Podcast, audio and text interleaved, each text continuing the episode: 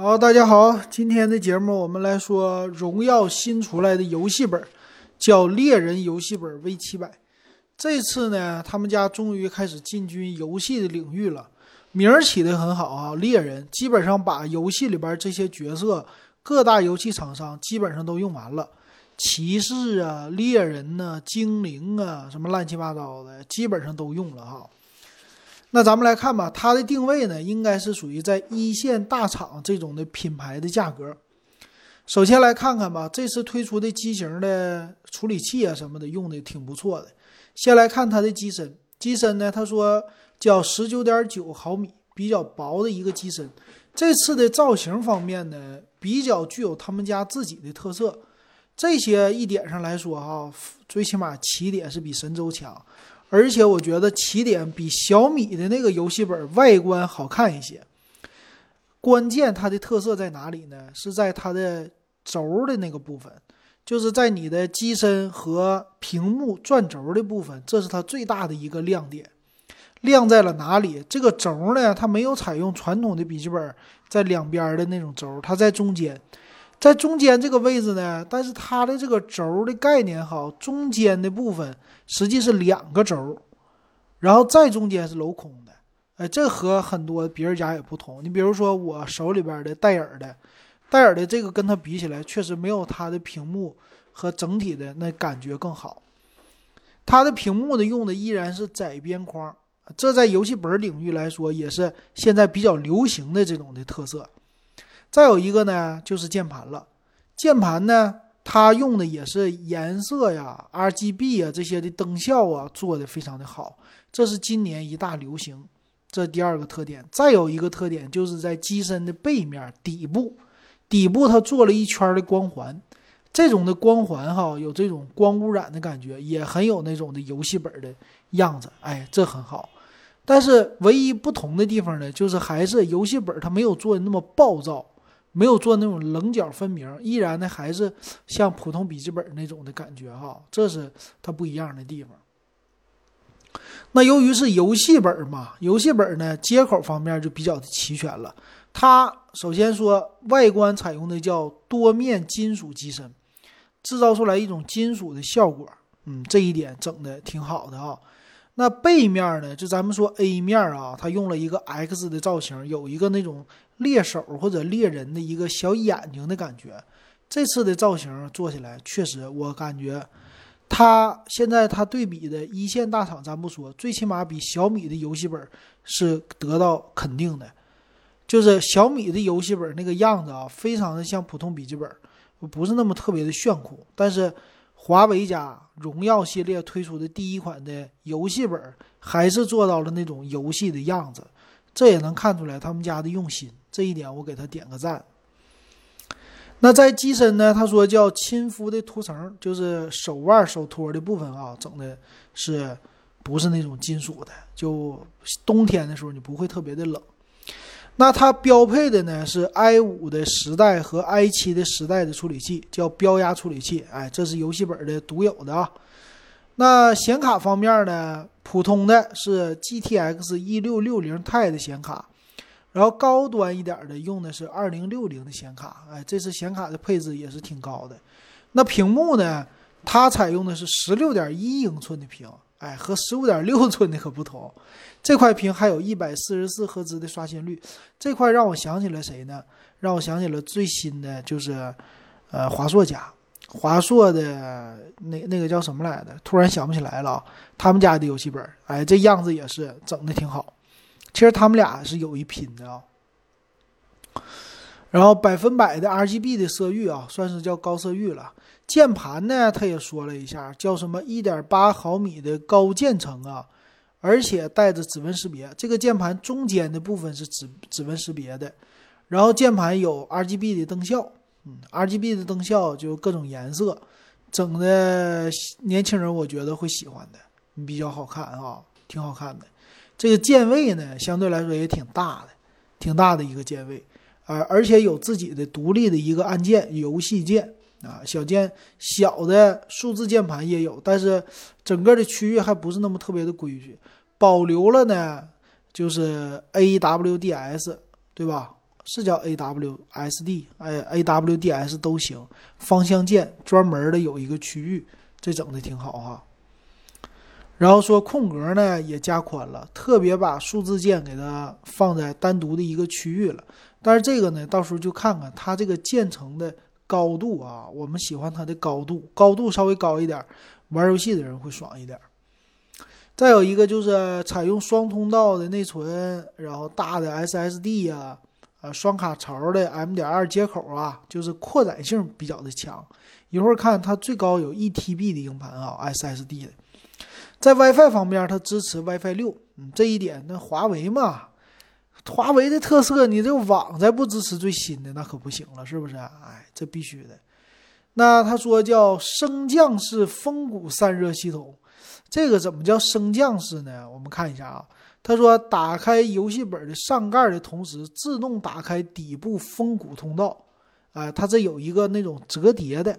如果你要是把这个笔记本关关掉了以后，这个通道那个盖儿它就不打开了。然后说形成了八点五毫米的进气风谷，进气量提升百分之四十。这八点五毫米的进气风谷，八点五毫米能有多少？将近。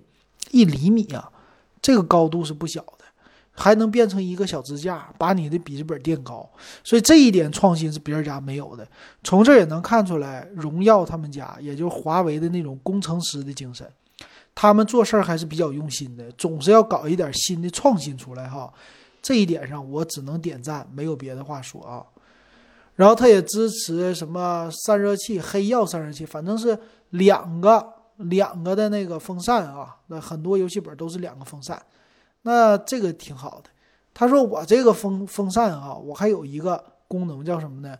叫除尘通道，是不是这地方容易积灰？我特意设计这个，那是不是他家自己设计？我不知道，反正看起来挺像剃须刀的，挺有意思的。吸尘器加剃须刀，叫十二伏飓风增压风扇，好，这好。我告诉你啊，到时候噪音也是杠杠的。风扇一旦效果好了，你就等着吧。呜，风扇天天在那转。我这用游戏本啊，我最不爽的就是天天这风扇呢就没停过。这一点上，尤其晚上讨厌啊，我特别讨厌，不爽。然后再有一个说高效的散热吧，玩游戏的话散热肯定要好，那这不说了。再有叫全机身 RGB 灯光啊。支持常亮、呼吸、炫彩、波浪这些的功能，你还可以调整，这一点玩的溜啊！这种光污染呢，很多的玩游戏的人应该是挺喜欢的啊，这也是没得说了，挺好啊。呃，尤其是我喜欢的背后的叫风谷氛围灯，这个氛围灯做的，我觉得挺有那种的感觉的啊，尤其晚上玩游戏的人。最后它支持叫 Hunter 键，Hunter 是什么意思？猎人嘛。叫狂战模式，其实就三种模式可以切换啊，一键切换。安静模式、均衡模式、狂战模式，啊，这也挺挺好。那打游戏呢就爽了。还有什么呀？还有就支持叫什么？呃，手机摇一摇、碰一碰，华为分享连接区域内置触控板啊，在这个触控板区域还是有他们家的这个属于连手机的那个连手机那功能，支持干嘛呢？即可在手机上向前回录三十秒，以及向后录制三十秒精彩的游戏录像，就是用手机来录像，可以发送。哎，这个是支持让你分享的意思吧？啊，这是打联盟的吧？很多人打联盟的时候要分享的功能。这这个你在打的时候，你的手还能有有有这个闲心去手机上点录制？啊，我是不相信啊，这个手速太快了。然后也支持别的，说什么手游直播呀，乱七八糟的，反正就是跨跨电脑、跨设备的一个互相的投屏啊，这个功能，这个我觉得挺好的，反正连接挺快，省事儿啊。最后他说的是，我们还支持音效，叫沉浸式的音效，也有软件的支持，两个喇叭，叫三 D Audio for Game，这一点玩的也是挺溜的。所以从这儿能看出来，他们家还是有自己的创新的。啊，有有挺好的啊。再来什么呢？就看接口了。接口方面呢，我看一下啊，机身的左侧电源有网卡接口，USB 2.0和三点五毫米耳机接口，机身的右侧 HDMI，还有两个 USB 三点二和一个 Type C 的接口。这个 Type C 呢，应该也是支持充电的，叫 DP 一点二。哎，不对，DP 一点二应该是显示接口是吧？数据接口是 USB 三点二。那这样的话，它官方宣宣传说是能够外接两台显示器，然后再加上你的主显示器，你可以搞三个显示器了啊。一个笔记本拖三个显示器，那你买最贵的版本应该是可以的。来看它的售价吧，然后对比一下，售价呢有三款机型啊。你要单看售价有点贵，但是它现在支持叫呃定金一百抵六百，就是减五百的。这样的话呢，它的 i 五的版本是 i 五的一零三零零 H，GTX 一六六零 Ti 的显卡，十六 G 的内存，五百一十二 G 存储和这个一百四十四赫兹的屏幕，售价多少钱呢？六千九百九十九，再送再送什么耳机呀？啊，这些的这耳机什么的咱不说了，但是这个价格还是挺诱人的。那 i 七的版本啊，i 五只有一个，i 七的有两个版本，这都是 RTX 二零六零的显卡了。i 七一个呢是 RTX 二零六零 i 七十代的七五零 H，呃五幺二的存储，这个售价呢七千九百九十九。i 七的一 T 存储的是九千九百九十九，啊，那没有必要买什么一 T 的，是吧？都是二零六零的显卡，那我觉得。不差钱的情况下，应该多花一千块钱买这个 RTX 二零六零显卡啊，六九九九和七九九九的区别。来看详细的参数啊，再有什么机身的小猫腻没有？来看它的处理器不说了，RTX 二零六零显卡大家也是非常的熟悉了。然后 DD 啊，我看啊，机身的厚度七十五毫米，十六点一英寸的显示器，我觉得这屏幕够大了，挺好的啊。那屏占比呢达到百分之八十一点一，内存呢是 DDR 四二六六六兆的，这个也是 OK 的啊，不算是特别强，特最强的一般现在新的都是三二零零了，这一点上受制于成本吧，不会用到那么高的，但是也够用。然后带指纹传感器挺好，啊，蓝牙五点一的技术，WiFi 双频的支持 WiFi 六挺好，前置摄像头是七二零 P。电池呢是五十六瓦时，七千三百三十毫安的，充电呢说是半个小时能充百分之六十，一小时百分之九十，一点五小时充满，这个还算是挺快的一个快充了。两个喇叭，两个麦克风，它的电源适配器呢是一个华为两百瓦的适配器啊，这个电源接口是强啊啊，这给那个游戏本专用的了，两百瓦，这也是为了支持。呃，i 七的处理器为什么呢？i 七的这 CPU 啊，它不是十纳米的吧？十二纳米的，好像还是十四纳米，应该十二纳米吧，我忘了。反正是它的耗电量是挺大的啊，就是一个小机箱了啊，一个小机箱了。然后再有的什么呀？再有的是，我看一下啊，触控板支持五点触控，哎，这个挺厉害。三点五毫米耳机都标配了，这不说了。